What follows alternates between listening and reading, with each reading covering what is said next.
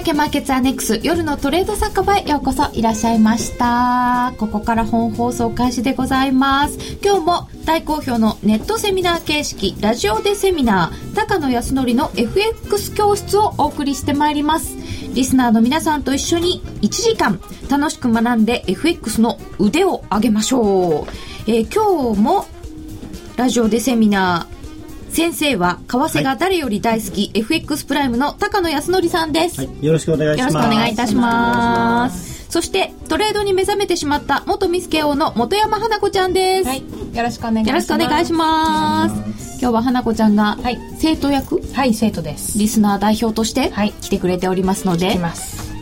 賑やかにいきたいと思います、はい、早速いただいておりますけれども花子ちゃん花子は嫁にやらんぞ、はい、バイ父より。えー、誰ですか？花子さん自信を持った喋り方に変わったね。えー、本当ですか？変わりましたかね。あ嬉しいです。前回高野さんにマイルールをダメ出しされましたが、はい、その通りになってしまいました。損切りを入れてなかったためこの1週間チャートを見ているだけです。うん。前回は、はい、えー、皆様からマイルールをいろいろ寄せていただいて、はい、高野さんにこれはこんなこういうところがっていうようなお話をいただきました、えー、でこのラジオでセミナー形式では第1回目マイルールを作りましょう、うん、で第2回目作ったら守りましょう、うん、シンプルですねできたんですけどはい、でも結構難しいですよね。そうですね。私まだそのルール作れてないんですよ。あれ？作れない。難しい。そうですね。作るまではかかりますよね。かかりましたか？かかりますね。というかまだ作ってる最中です。あそうですか、はい、いやこれがいいかなと思って検証しなさい。はい。検証大変なんですよ。大変。ですよね。すぐ崩れるんだそんで。例外っていうので許される？いやダメだろうな。例外作ってるから2回目の時に自分で例外とか言ってるから守れないんだ。ルールに自信がないから守れないんだ。ああじゃあまだダメだ。あの別に完璧なルールは必要ないんですよ。あのー、ちゃんとそのストップロスと利食いの幅がコントロールできてればまあ極端に言うと3勝7敗ぐらいでも利益が出るわけ出るんで、うん、勝率ではない。勝率ではない ストップロスとかの設定の仕方とかもあるんでしょうけれども、うんはい、まず今日は教科書だけではわからないマイルールを作るためのテクニカル講座を教えていただきます、ぜひ。今日は第1回っていう感じですね。本当導入ですか？はい。じゃあ何から導入していただくのかというとテクニカル講座今日トレンドラインを使ってやるってことなんですけど、はい、なんでトレンドラインなんですか？なんでもともとチャートを何で使うかっていうとトレンドを知るためなんですね、はい。上がるのか上がってるのあの上がるのかっていうのは間違いないですね。上がってるのか下がってるのか動いてないのかを見るのがチャートの一番の目的だと僕は思ってるので、うん、それを見るのに一番直接的で分かりやすいのがトレンドライン。上がってるのか下がってるのか、うん、動いてないのか横ばいかということですね、うんうん、そのどれか。どれか。3つしかないんです相場は。上昇トレンド下降トレンドあと横ばい。うん。じゃあまずそれを見極めましょう。そうですね。それが見極められればあとはじゃあいつ買ういつ売るっていうそのタイミングの問題になるんで買うか売るかはそのまあね、上昇トレンドで売りましょうって人もあんまりいないと思うので、まあ、それは一応上昇の時は買って下降の時は売って、まあ持ち合いの時にその横ばいの時に上がったら売って下がったら買ってっていうのをやりやるというのもまあ一つの方法ですし、うん、横ばいの時は何もしないっていうのもあの一つの方法ですし、うん、まあ、最初は横ばいはもうほっといていいと思いますね。うん、なるべくそのトレンドがある時にそのトレンドに乗るっていうのが一番大事だと思うので,、で簡単ですだし一番儲かるんですそれが。簡単で儲かる。素晴らしそうですけど。でもそのレンジが始まった時ってわからないじゃないですか。後になってああレンジだったんだっていうのが多いんでうんでね、往復ビンタを食らいます。幅広く見ればレンジかもしれないんだけどここだけ見れば上昇トレンドじゃない？とか。まあ、そこはその自分のトレードの長さとかポイントに合ったその期間のチャートを使うとか、うん、まあいろいろありますけど、ね、はい、そのいろいろは今日の本題として、この後じっくり伺ってまいります。えー、そして今日は FX プライムの選べる廃炉をもっと楽しむためのコーナーもあります。来週の選べる廃炉を読む上でのヒントを高野さんにいただきます。そしてツイッターや番組のブログでご意見ご質問随時受け付けております。取り上げさせていただきますので、えー、ツイッターなどでどしどしお寄せください。トレンドラインはマインドの指標。うんうん勝率ではないって分かってはいても心を整えないとな。うんなどといただいております。えー、皆様、どしどしご質問などお寄せくださいませ。さてさて、そしてその本題に入る前に、高野さん、今週はかなり為替動きました。はい、そうですね。動いた週でしたよね。はい、で、特にあの、バーナンキさんに振り回されましたね。なんかまあ、まあ、ただあの、もともとバーナンキさんの本音としては、えー、QE3 は今はやるつもりはないというかですね、今はまだその時期ではない、はい、まあ、まだという言い方はその将来あるみたいな言い方なので、えー、少なくとも現時点ではその必要性はないというふうに彼は思ってると思うんですけれども、はい、ただ、その、まあ、なんていうのかな、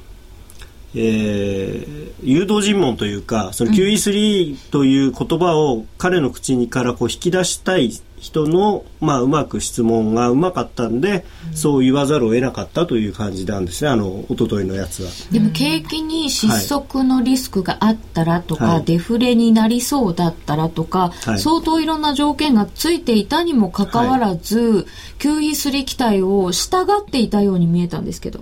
QE3 はあの従ってますよ。しあのしてほしいんです。マーケットは、うん、特に株のマーケットはもう多分100人聞いたら98人ぐらいの人は QE3 やるべきだって言うと思います。それはあのまあね、株はあの医療的緩和でも何でもいいですからお金が1円でも世の中に出回ってくれればその分株価が上がる可能性が高いですからでも副作用が大きすぎるっていう意見もだいぶありますよね株価を上げることの方が副作用そのその方経済がどうなるかよりは多分大事なんじゃないですかね。であとはそのかないと思うけど。いやいやいや。で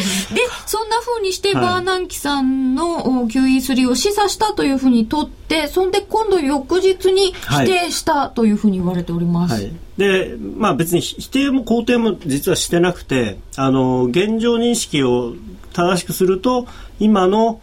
あの状況において QE3 は必要ないって彼は言ってるだけで、うん、えー、当然その前の日に言ったみたいにそのデフレ基調になったらとか、うん、経済がこう今よりもさらに失速したらとかそういう条件をつければ別に今でも彼はそれは当然何かやらなきゃいけないっていうふうに答えると思いますし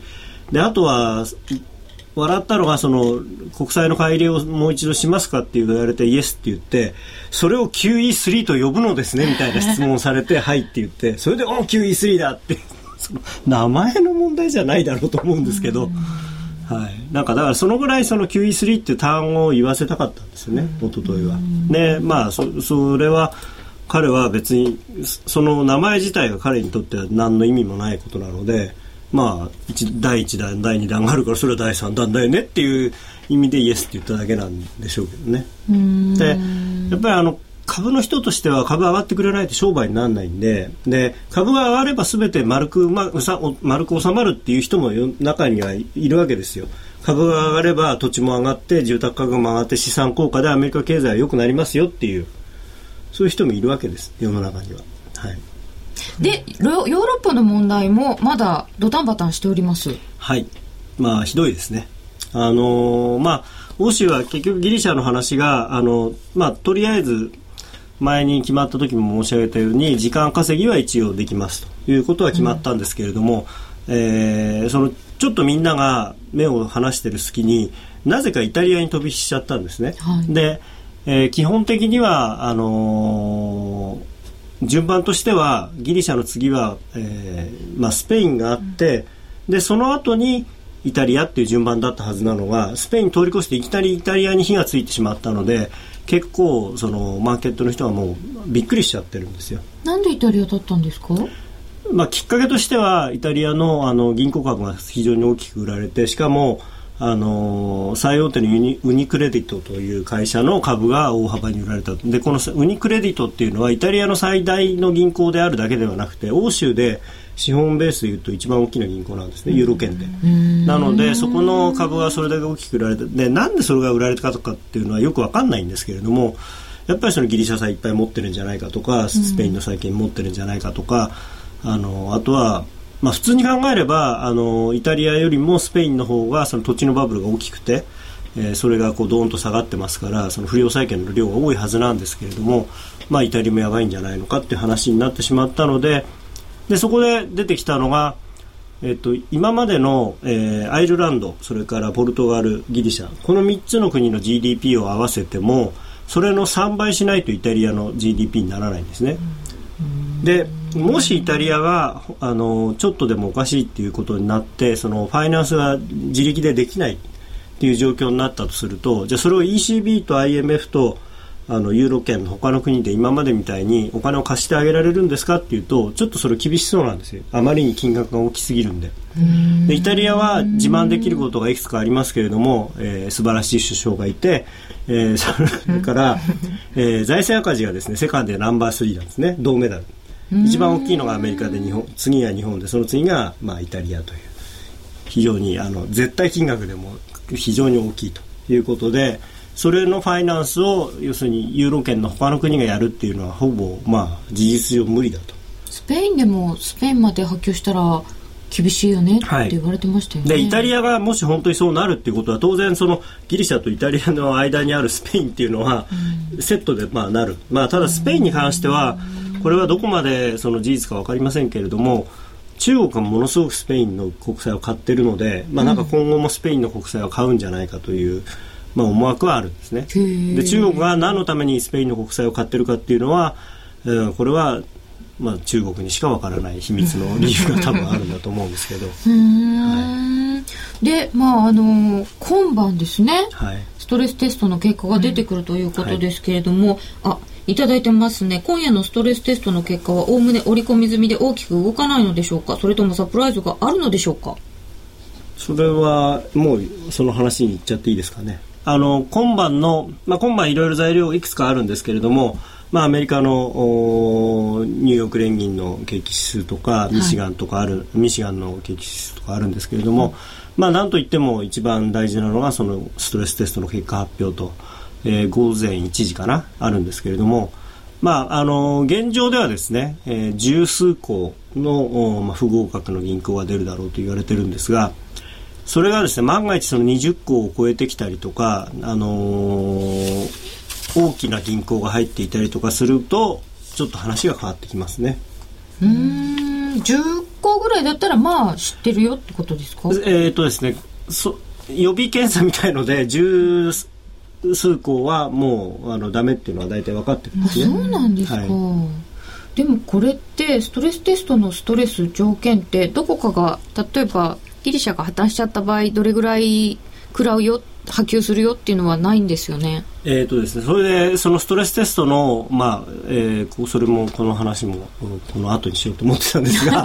えー、じゃあその十何個だからかだしかなくなくてじゃあシャンシャンと手打ちになって前回のストレステストの時はストレステストの後にユーロが買われたんですけれども、はい、今回は買われるのかというと多分買わ買われないと思うんですね。でなぜかというとまあ、前前回はその前提が甘々だったっていうのがもうバレててで、まあ、笑っちゃうのがですねその、まあ、今回はちゃんとやるみたいなことを公式に言ってるんですよ。あじゃあ前回はちゃんとやってなかったのかと。バレちゃってバレてっていうか認めちゃってるんですね、うん、今回はあの厳しい査定をすると。ただ今回も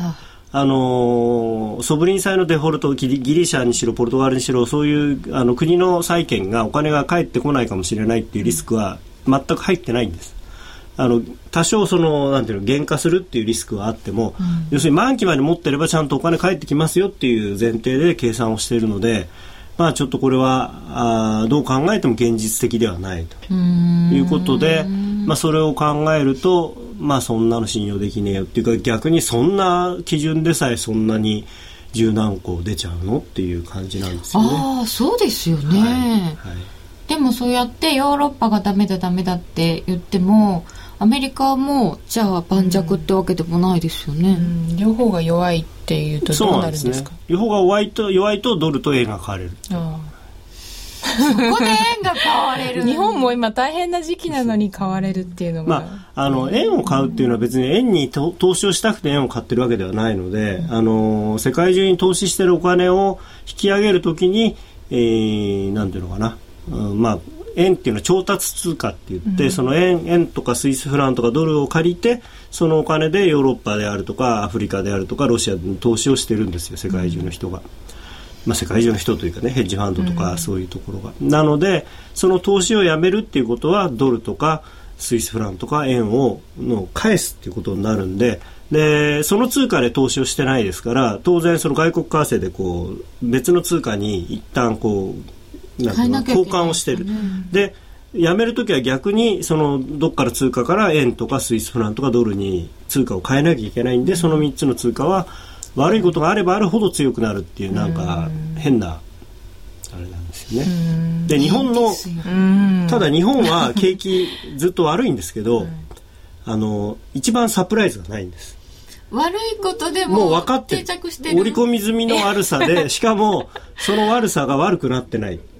ずっと悪い。そうそう。あの、要するに、あの、定位安定なんです なんとも赤字国債もずっといっぱいあるし、今に始まったことじゃないし、政治がおかしいのもみたいな感じですか？で、アメリカの今国債の格下げの話でいろいろ話題になってますけど、はい、日本の国債の格下げの話はもうずっと10年以上前からずっとその話出てるので、出てもあんまり、ああ、またねっていう。アメリカの国債の話、債務上限問題とかはどうなんですか？あれはですね、やらせですね。やらせ。ですねっていう言い切っていいのかな 今日今日ちょっとあのテンションがねあの花子ちゃん目の前にテンション高いんだ ああやっぱり、ね、よくわかんないですね。違うんだよ。でも言っていいことと悪いことだねいやあのなぜかというとあの S&P にしろムーディーズにしろですねあの別にデフォルトしてほしくないんですねもちろん。その利払いが遅れたりとかしてほしくないわけですし、うん、であの民主党政府としては、えー、ああいうことを言ってもらえれば野党側共和党側があちょっとこれまずいんじゃないかと。これ条件闘争に使ってあんまりその政局にこの材料を使ってしまって万が一そのアメリカの国債の信用が落ちたら自分たちはその責任取れるのかっていうことでやっぱり焦るじゃないですか、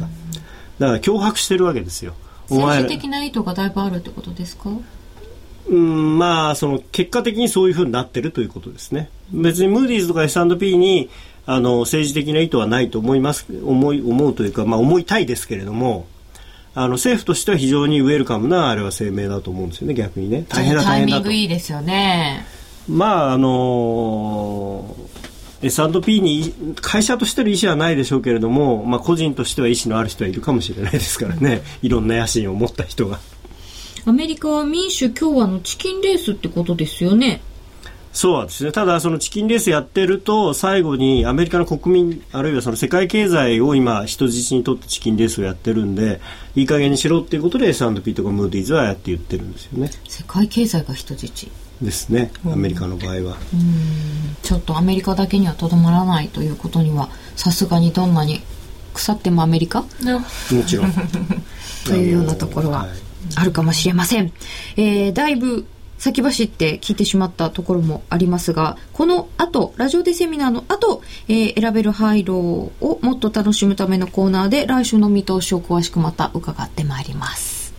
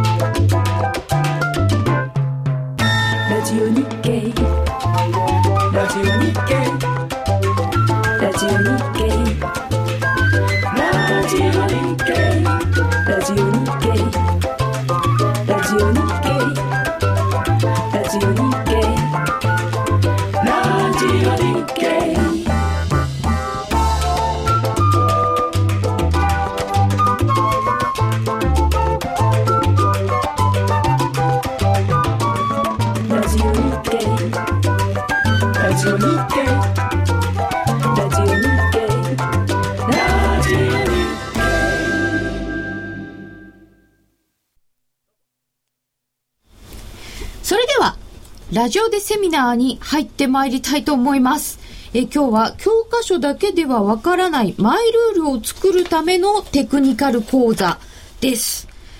トレンドラインを使ってやっていこう単純化した形でやっていこうという話なんですけれどもそんなに単純な話なのか私には。まだよくわからない。単純というかですねあのトレンドラインをちゃんと引ければですねある程度その相場の方向性っていうのが分かるので、はい、じゃあそのまあただ下がる上がるが分かっただけでじゃあ儲かるかっていうとそれそうともまた言えなくてじゃあさらにじゃあその下がってる中でどこで売るのか上がってる中でどこで買うのかっていうのはまたあの多少別の要素もありますけれどもね。ただ今の相場が下がってるのか下が下落している途中なのかそれともその下落が終わったところなのか今度上がりだしたところなのか分かることによってポジションを取るときにもう決定的にそれが分かってるのと分かってないのではもう全然違う。終わったところって、うん、え終わったところ？トレンドが終わった時、うんわかんないですよねでもね。後にならないいやそこは機械的に分かる方法というかですね分かれ分かればいいというか、はい、それは反発してこないと分かんない。反発してからだともう遅いんですよね、うん、難しい。さてマイルールに必ず必要なものというのがあるそうです。はい。えー、まあマイルールマイルールってずっとこの番組でもやってますけれども、うん、あのー、まあ今出てますがそのトレードの入り口まあ、エントリーってよく言いますけれどもポジションを作るところはどこで作るのかどういう時に作るのかっていうことが一つ必要なのとじゃああとその作ったポジションをどうどう処分するか決済をどういうふうにするのか利食いはどこに入れる、えー、ストップロスをどこに入れる特にストップロスですね、まあ、利食いは儲かったらあの利食え利食えばいいという言い方もあるんですけれどもそれと最後にその資金管理のルールえー、この3つがあればですね大体あのトレードはできますしトレードで利益を上げることはできると思います。もっと細かいルールもちろんありますけれども、それはオプションというかですねこれは車でいうとハンドルとエンジンとタイヤみたいな感じで、まあ、この3つがあればあの、まあ、ボディもないと走らないですけど まあ車としては最低限最低限というかですねちゃんと走れると、うん、走って曲がって止まれる。あブレーキがない。とダメですね。まあカーナビとかそういうのがないっていう、ね、カーナビとかラジオとかそうそうそう。そういうのはまだついてないですけど、うん、それはなくても別に大丈夫と、うん、はい。うん。とりあえず車になりましょう、はい、ということで。でその時に、はい、あの資金管理に関するルールっていうのはもうこれは非常に機械的なもんなんですね。自分の資金の量を考え考えてえー、それを例えば10等分とか20等分にして1回のトレードだったらその金額しかもう使えない、それから、まあ、1日だったらそれの何回分とかっていうふうに非常に機械的に決まってくるもので別にテクニカルとかチャートとかっていうそういう話ではないんですよ。これはじゃあ何て言うんでしょう？非常にあの自分に引きつけて考えていいというかもう本当に自分自分の、はい、うん、自分が持ってるお金自分が使えるお金がどのぐらいあるかっていうのが、まあ、全てですね。よく資金の2%までの損失を1回のトレードで許すっていうのを聞くんですけど、はい、それは勉強しすぎですね。え、そんな。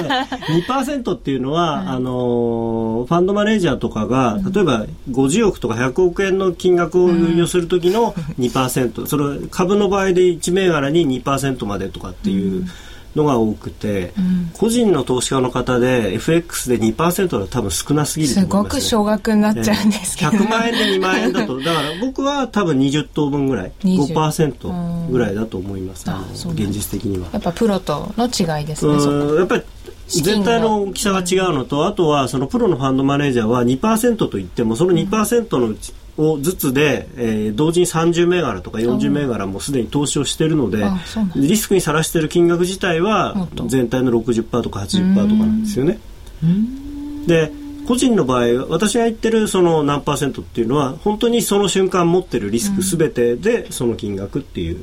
じゃあドル円だけやってる人もドル円とユーロ円やってる人も一緒ってことですよね、えー、そうです。だから2つやるんだったら半分に分けた方がいいですね、もちろんそのもっとあのー、そうい経験がを増してきてそのお互いにこれとこれはヘッジされるっていうような思惑でやるんであれば多少そこは増えてもいいかもしれないですけれども、まあ、基本的にこっちもこっちこれは買いでこっちも上がるだろうって両方上がるだろうと思って買うときに、えー、じゃあこっち5%こっち5%とやって両方下がるっていうリスクがすごく高いので、それは、えー、あのやめた方がいいと思いますね。よく一日一日ではうまくできなくってもあの緑黄色野菜とかを取るときに1食ずつ全部じゃなくて1日通してとか、うん、3日間で通してお野菜こんだけ取れればいいとかってありますけど、損失の額も今日はいっぱい出ちゃったけど明日取り返すとかは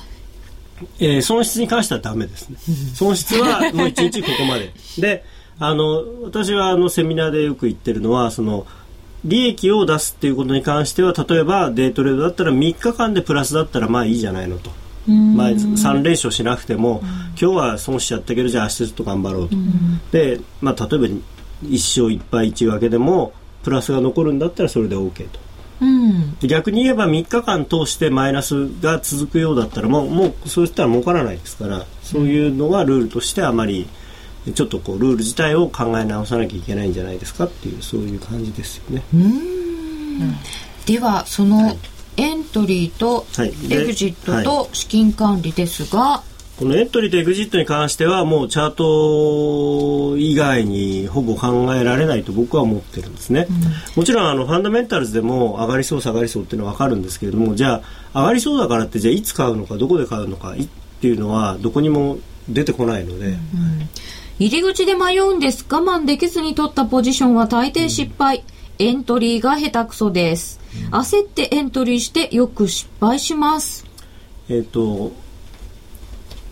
ちょっと話戻りますけど、まあの20分から聞いてらっしゃる方は私が最初ディーラーになった時っていうのは上がると思うか下がると思うかっていうのでやってたんですけど、うん、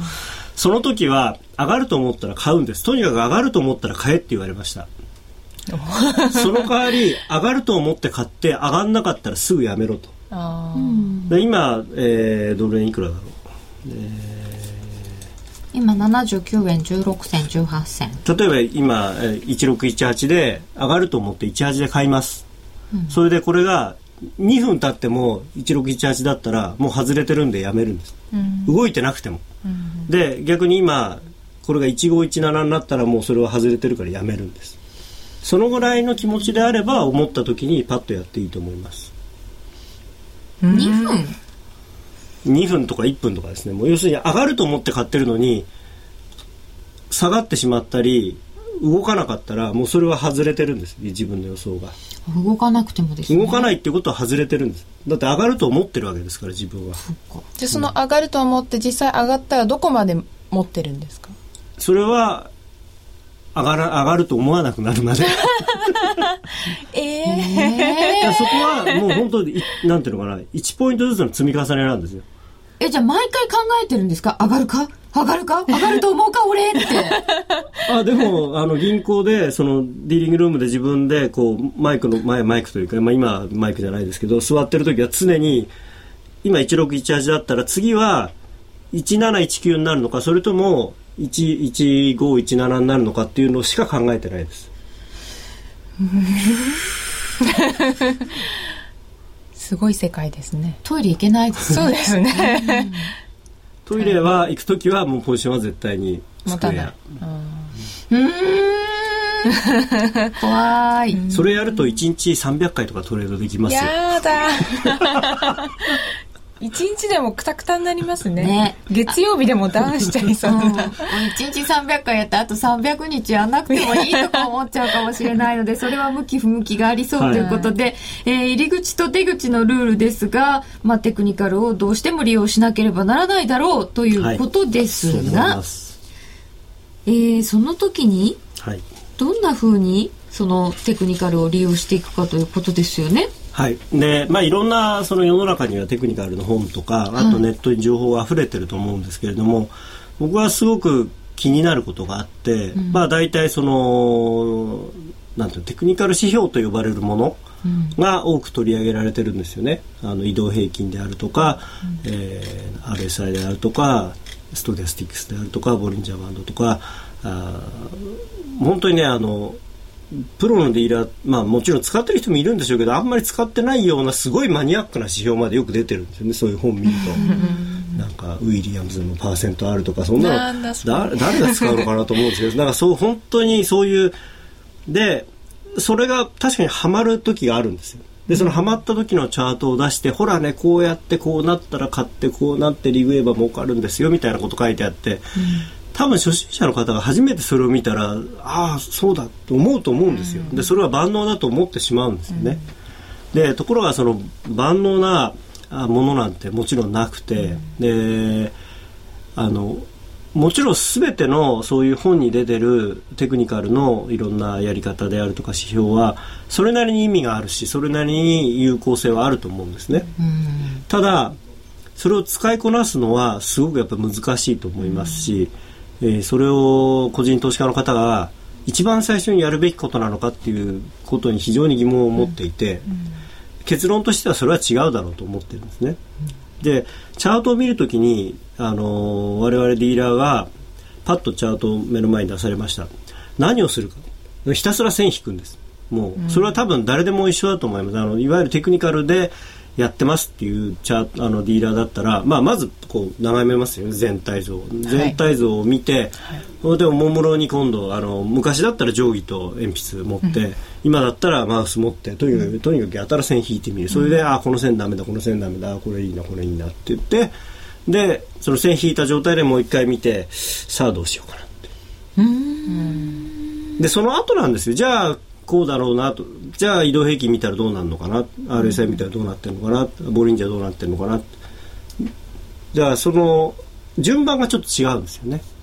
まずは線を引いてそこで相場感がもうすでにできていてそのタイミングを測るのにそういういろんななんていうのかな？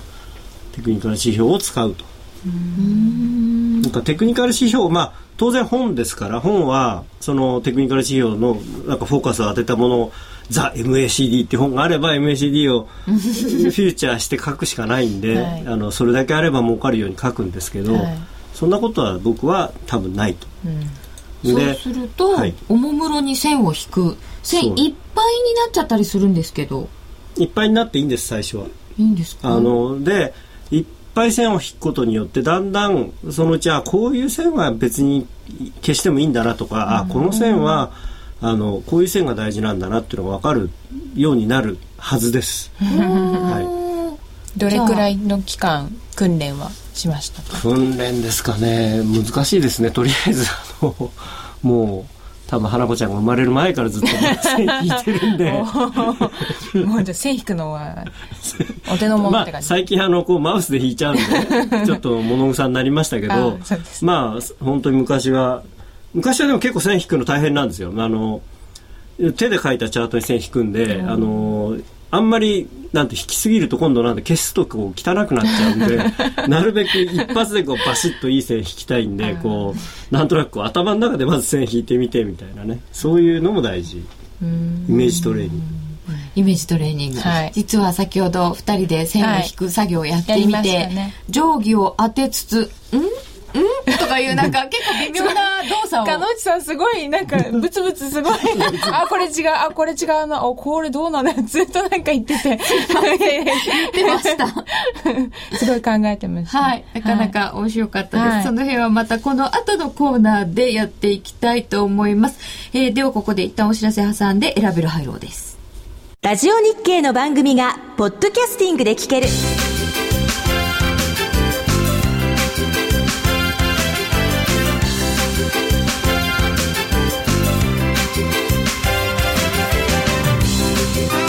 iPod などの MP3 プレイヤーでお聞きいただけるポッドキャスティングではラジオ日経のマーケット情報を中心にいくつかのオンデマンド番組を配信しています。いつでもどこでも聞けるラジオ日経。詳しくはラジオ日経のホームページをご覧ください。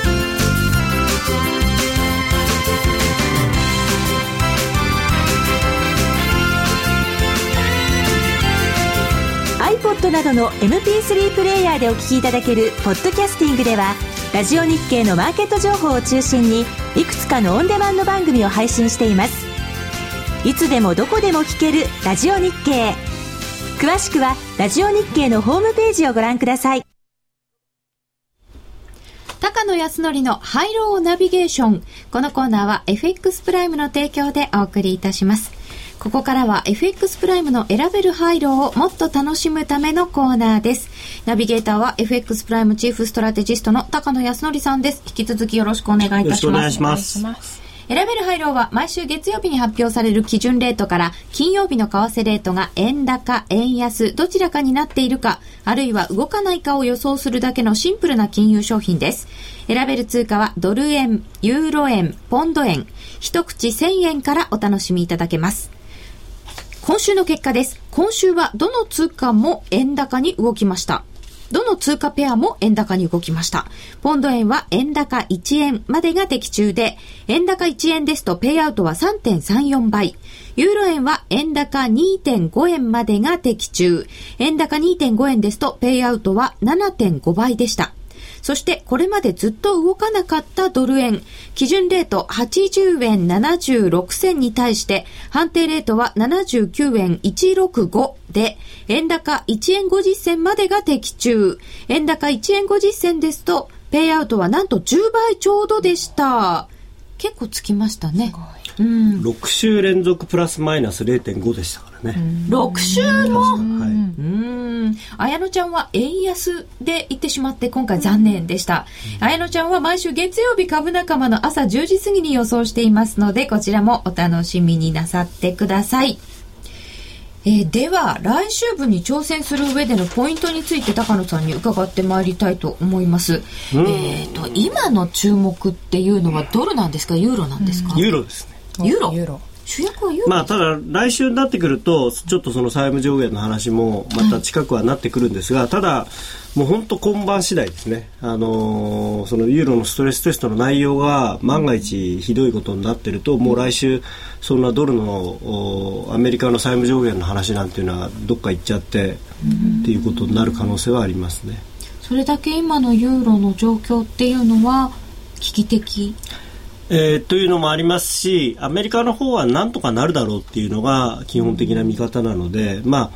もちろんその8月に入って本当にこれまずいよってことになったら大変なことになるかもしれないですけれども、まあ、まだ日にちがないないと言いつつ2週間ぐらいありますから。まあ、8月2日でしたっけ、はいはい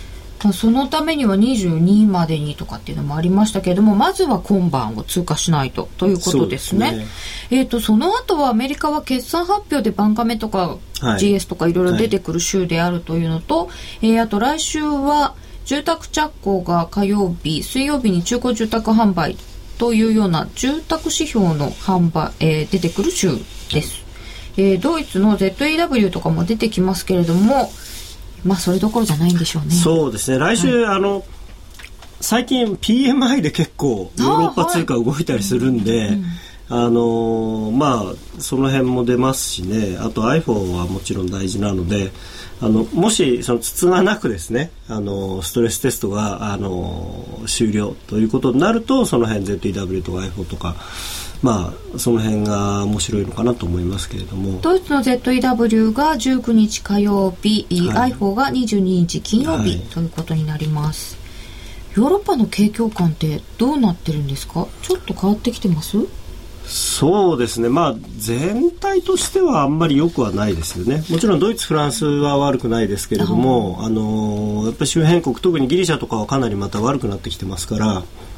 あのまあ、今後、当然ヨーロッパは全般的にその緊縮財政方向に走りますから景気にとってはいい話は何もないわけですよね。うん。えーと、日本は貿易統計が出てきますけれどもあまり日本側からの材料はまたまたないんでしょうか？日本側からの材料はあれですか？あの原発解散。そう解散まであるとちょっと動きますかね。いやそれでもあんま動かないのかなと思いますけどでももう菅さんは多分解散しか頭にないでしょうからね、うん、そうですか。さてそんな中で、えー、ドル円あるいはユーロ円ポンド円の方向感とボラティリティをどのようにご覧になりますでしょうか？えーと、私はボラティリティという意味では一番ポテンシャルがあるのはもちろんユーロだと思いますね、うん、その今晩のことでもし混乱があればですねまた大幅にユーロ安の方向に動くんじゃないのかなと思いますので、えー、はい。ドル円はですね、あのじりじりと下がる展開を予想してます。あのね、あのまあこう月曜日の朝すごく危ないんで皆さん注意していただきたいんですけれども、あの安値引けに近い形で今晩終わるとまた月曜の朝ズドンっていうのが1回あるかもしれないので月曜日、東京休みですよね、はい、ああそうです。ね、まああの朝の6時台まあ、6時台6時10分台が一番危ないんですけど、うん、今までの経験からいくとそこの時間でまたドンと円高に行く可能性があるのと、まあ、あとは、まあ、奴隷はそれでもですね78円台とかのローンまで行けば買いが多分出るのでそれなりに戻ることは戻ると思うんですよね。で逆に個人投資家の方は月曜日お休みなのでもしかしたら手ぐすね引いて待ってるかもしれないですから 安いとこあったら買ってやろうみたいな。朝は注意。危ない。んでなるべく今晩もし黒線のロングを持たれてる方は、うん、あのニューヨーク引け前に少しポジションを軽くしといた方がいいんじゃないのかなと思いますね。えっ、とそうするとドル円はじりじりっていうことはあの前回安値を見に行くようなことはない前回というとその76円台、えー、来週は多分まだないんじゃないですかね、まあ、最終的にはというか、まあ、あると思う、まあ、週に1円ずつぐらいなんですよね下がっても。週に1円ずつ、はい、普段から言ったらそれって結構な下落ですよね。いやまあそれは3週4週続くと結構な下落ですけど、うん、普段普通は1日1円ぐらい動いてたんですよドル円って、えー、忘れちゃったかもしれないですけど皆さん。1日1円ぐらいの値幅結構あったんです普通に昔は。私の始めた半年前からはもうドル円は動かないものっていう 思いで定着しちゃったんですけど。まあまあまあそれはあのみんなそう思ってますけどもね、はい、えー、まあ、じわじわと。ユーロはもし何かあったら下値の目処というのはあるのでしょうか、うん、下値の目処っていうとですねまあもちろんあのー、どのぐらいの期間で見るかっていうのもあるんですけれども、まあ、この間の1.38台のローをもし切れていくようであればですねとりあえず1.34台のローぐらいでそこ切れると、まあ、1月の安値が1.28台、まあ、1.3切れるとこぐらいまではあってもおかしくないと思いますねもし何かあれば。うんユーロドル現在1.4128から30でユーロ円ちょっと戻してきていて111円の9094ということになっております。えー、来週分に挑戦する上でのポイントを高野さんに伺いました。さて、夜トレではスタジオだけでなく、リスナーの皆さんにも円高、円安を当てていただく参加型プレゼントクイズを実施しています。商品は番組オリジナルチロルチョコランダム10個入りパックとなっております。前回の正解と当選者を発表させていただきます。このちっちゃいチロルチョコレート、ちっちゃいよね。あのですね、この夜のトレード酒場のホームページの、えー、上の写真とか、えー、みんなの個人の写真とか、あ、ホームページに載ってるので、それをご覧ください。ごめんなさい。ちっちゃい、ちっちゃいもんね。ということで、えー、チロルチョコです。えー、前回の正解と当選者発表します。先ほどもお伝えしましたが、結果、円高。全体では52%の方が円高を選んでいらっしゃいました。円高を選んだ方の中から厳正な抽選の結果、番組オリジナルチロルチョコランダム10個入りパックは、新潟県の今夜も二人ぼっちさんと他4名様にプレゼントします。おめでとうございます。おめでとうございます。あ、写真出ました。ユーストリームの方に写真が載りました。これがチロルチョコでございます。花子ちゃんのは今回はないので、また次回にということで。高野さんの写真がもう選挙ポスター。これ貼っておくと、あの、このサイズ多分ね、パソコンのここにつけるのにちょうどいいと思うんですよ。お守りに貼ろうかなって私は。いいかもしれないです。次回は来週月曜日が祝日のため、火曜日7月19日の昼の12時30分が締め切りです。来週月曜日は祝日ですので、火曜日7月19日の昼12時30分が締め切りになります。締め切り時刻は選べる配慮と同じ。選択肢はこちらはシンプルに円高か円安かだけです。応募フォームやクイズの説明は夜トレの番組ブログをご覧ください。高野康則のハイローナビゲーション。このコーナーは FX プライムの提供でお送りいたしました。あの FX プライムの一口1000円から始められる外国為替オプション取引選べるハイローに新コース選べるハイローワンタッチが登場。月曜日の基準レートから一度でも予想レートに到達すれば、ペイアウトが発生します。ますますチャンスが広がる選べるハイローで、外国為替をもっと身近に。詳しくは選べるハイローと検索。もしくはラジオ日経の夜トレ番組サイトに掲載中のバナーをクリック。FX プライム株式会社は関東財務局長金賞第259号の金融商品取引業者です。外国為替オプション取引、選べる配慮は金融商品取引法に規定される通貨関連店頭デリバティブ取引です。また、元本あるいは利益を保証した金融商品ではありません。為替変動、金利変動等のリスクにより、支払ったオプション料の全額を失う場合があります。お取引にあたっては、契約締結前交付書面をよくご理解いただいた上で、ご自身の判断と責任においてお取引を行ってください。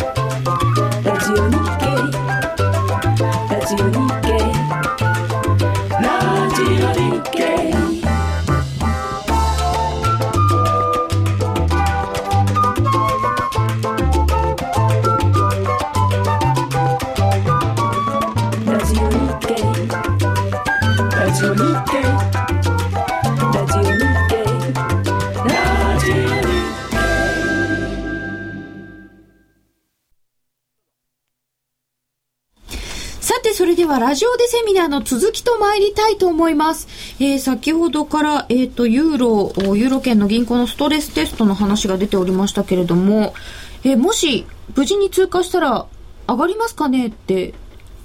質問いただいてたんですけど、えー、まあ多少は上がると思いますけれどもそんなに劇的には上がらないんじゃないのかなと思ってます。っていうのは先ほど申し上げたように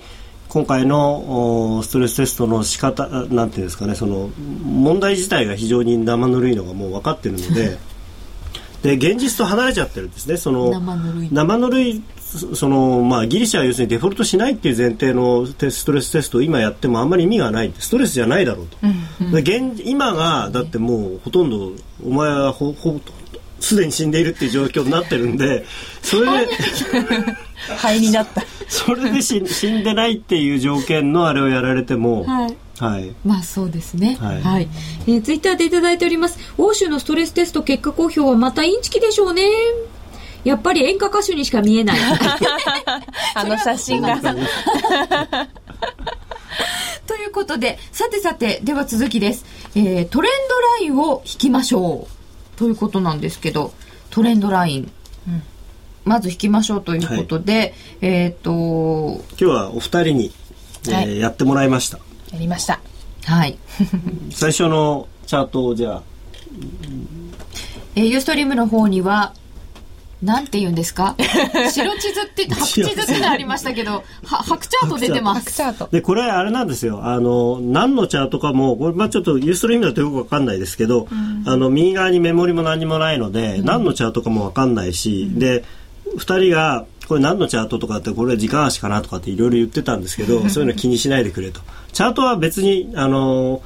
足が何であろうとそのものが何であろうとチャートは同じなので、はい。まあちょっとこれ答えをあれするとびっくり後でびっくりすると思いますが。はい。でじゃあ次のページお願いします。というか花子ちゃんのやつをお願いします。引いてみました、はい、引けました。定規を探しながら。これね引く前に、はい、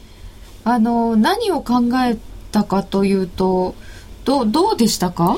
うん。まずあの何も言われずにただ線を引けって言われた時はもう全体を見た状態で引いたのであまり引けなくって、うん、線の数が少なくて。でも高野さんが途中でこう右を隠しながらこう徐々にこう実際に自分がチャートを見てるっていうのを想定して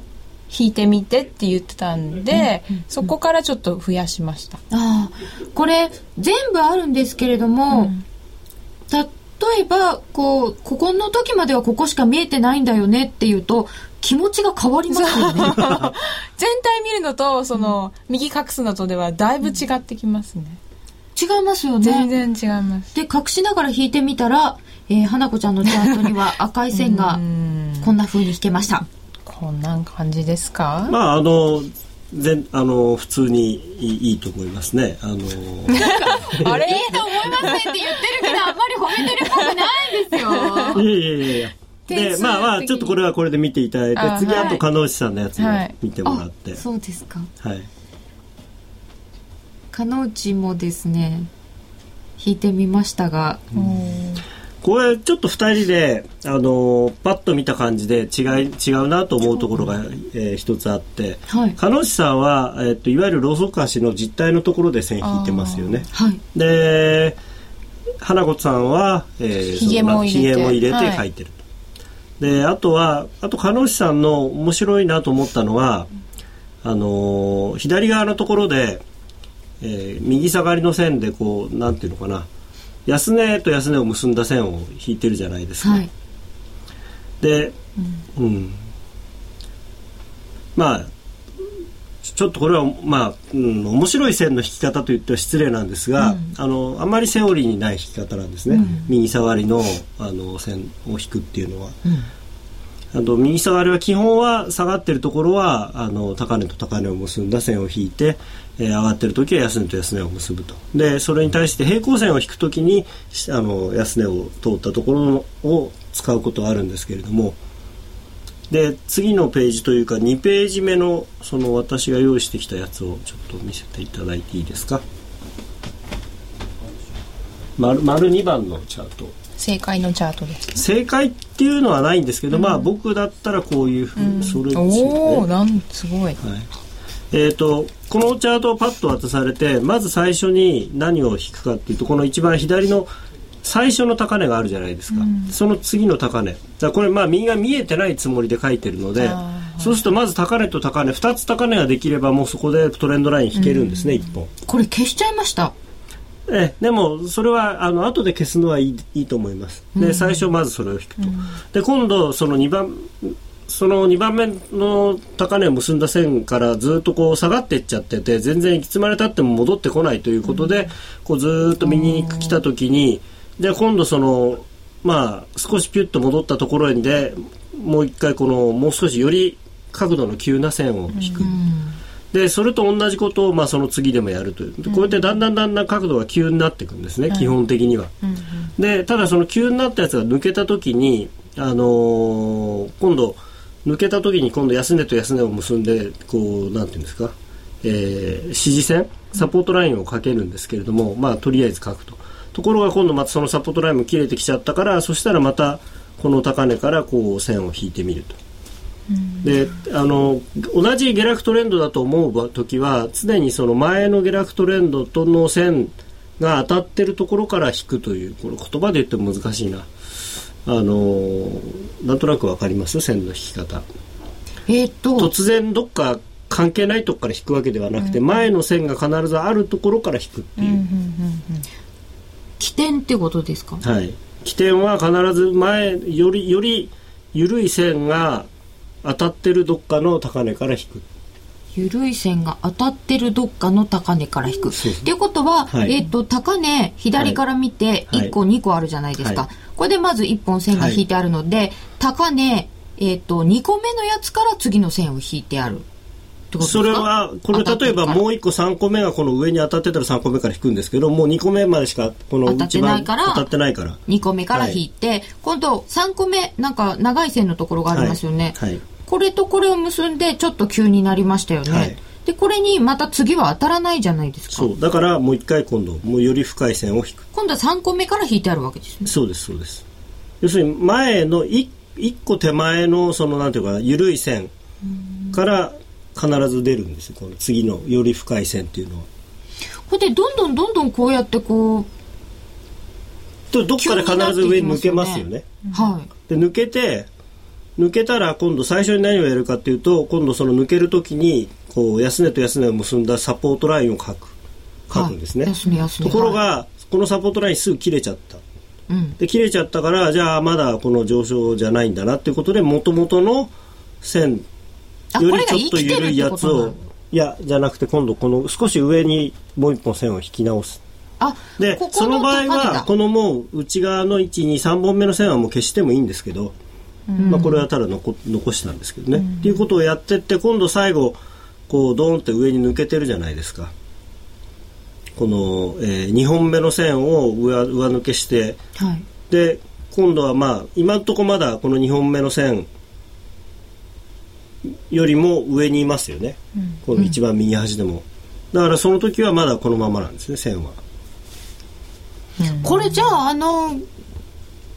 線がだんだんこう急になっていって、緩やかだった線はいらないかなと思って消しちゃうことがあるんですけどこれはつけといた方がいいんですね。それはですねあの同じような角度で微妙に違う時は消してもいいんですけれども、うん、あの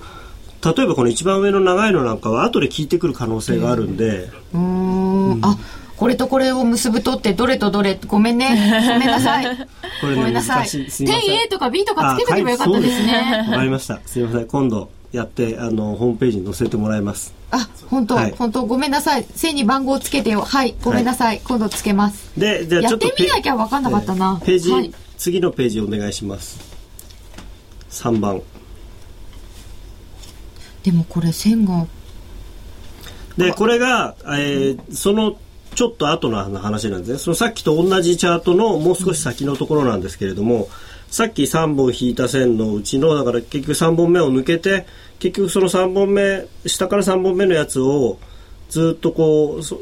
下抜けしないでそのまんま上がってってるんですけど、うん、今度それでこうまあ右上がりの線上昇トレンドラインを1本ここでもう1本少し緩いのを引く、うん、ここでって言ってもわからない。な 真ん中よりちょっと左ぐらいのところ、で、えー、そこをまた下向い下回っちゃうんでそしたらその時はもう一回安値から引き直すんですね。最安値から、うん、でずっと上がってって、まあ、結局これはそのまんま切れないでずっと右の方まで行っちゃったんですけど。高野さんあと2分ぐらいしか時間がありません、はい。はい、それでちょっとじゃあ次 まあこういう感じで引くんですが これは難しい。で、えー、何ページ目か6ページ目。丸6を出してください。丸6こう僕わざと一番ものすごくこのチャートの中で大事な線というかおまけの線を引かなかったんですけど本当これだんだんね引いてるうちにぐちゃぐちゃになってくるの、はい、この、横の線あるじゃないですか。これが実はねすごい大事だったんです。ところがまあさっきわざと引かなかったんですけど誰、はい、皆さん気が付かないだろうなと思って意地悪して、うん、この横の線何かっていうと次のページお願いします。高値と高値ですよね、はい、あれ？ちょっと待って。三尊か？これ。ああ分かりましたねでこのこの段階でこの線を引いておけばここを次に上抜ければヘッドショルダーズボトムになるんじゃないかっていう予想が立つんですよ。でちなみに本山さんこのチャートはですね、はい、直近のユーロドルの15分足のチャートなんです。私の使ってる。毎日見てる。道理で見覚えが。なかった。だって15分足って直近なんですね。それはわからないよ。直近って言ってもまあ その10このだからヘッドショルダーできたところは12インチとかのとこなんですけど。でちょっと最後のページ行ってください。すいません。ネックラインと言われるやつですね。番。こんなふうにして。あこれが最後かやっていくというのをホームページの方にも、え？ー、できる限り上げていただきたいと思います。えっ、ー、と、もっと詳しい話が出てきました。ここからはもうわからないような気がする。えー、こちらは延長戦でお送りしたいと思います。ラジオの方ごめんなさい。できればユーストリームにいらっしゃってください。延長戦で続きを伺いたいと思います。高野康則さんともでまなこちゃんでした。ありがとうございました。はい、ありがとうございました。